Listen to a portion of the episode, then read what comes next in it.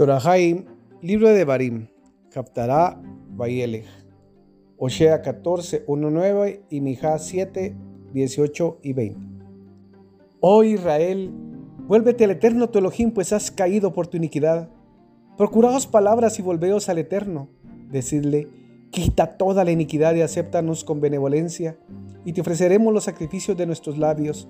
Asiria no nos salvará, ya no montaremos a caballo, ni diremos más a la hechura de nuestras manos, Elohim es nuestro sois, pues solo en ti haya misericordia el huérfano. Sanaré sus apostasías y los amaré por pura gracia, porque mi ira ya se ha apartado de él.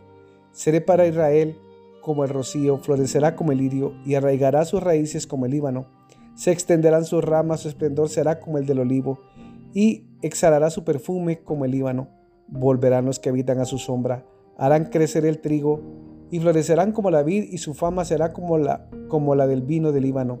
Efraín dirá, ¿qué tengo yo que ver aún con los ídolos? Yo lo oiré y velaré por él. Dirás, soy como el ciprés siempre verde, porque de mí procederá tu fruto. ¿Quién es el sabio que comprende estas cosas y el inteligente para que las conozca?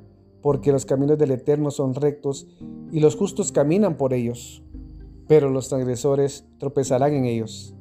¿Qué Elohim hay como tú que carga con el pecado y pasa por alto la transgresión del remanente de su heredad?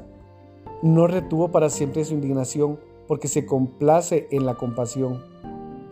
Y volverá a compadecerse y sepultará nuestras iniquidades y echará en la profunda del mar todos nuestros pecados.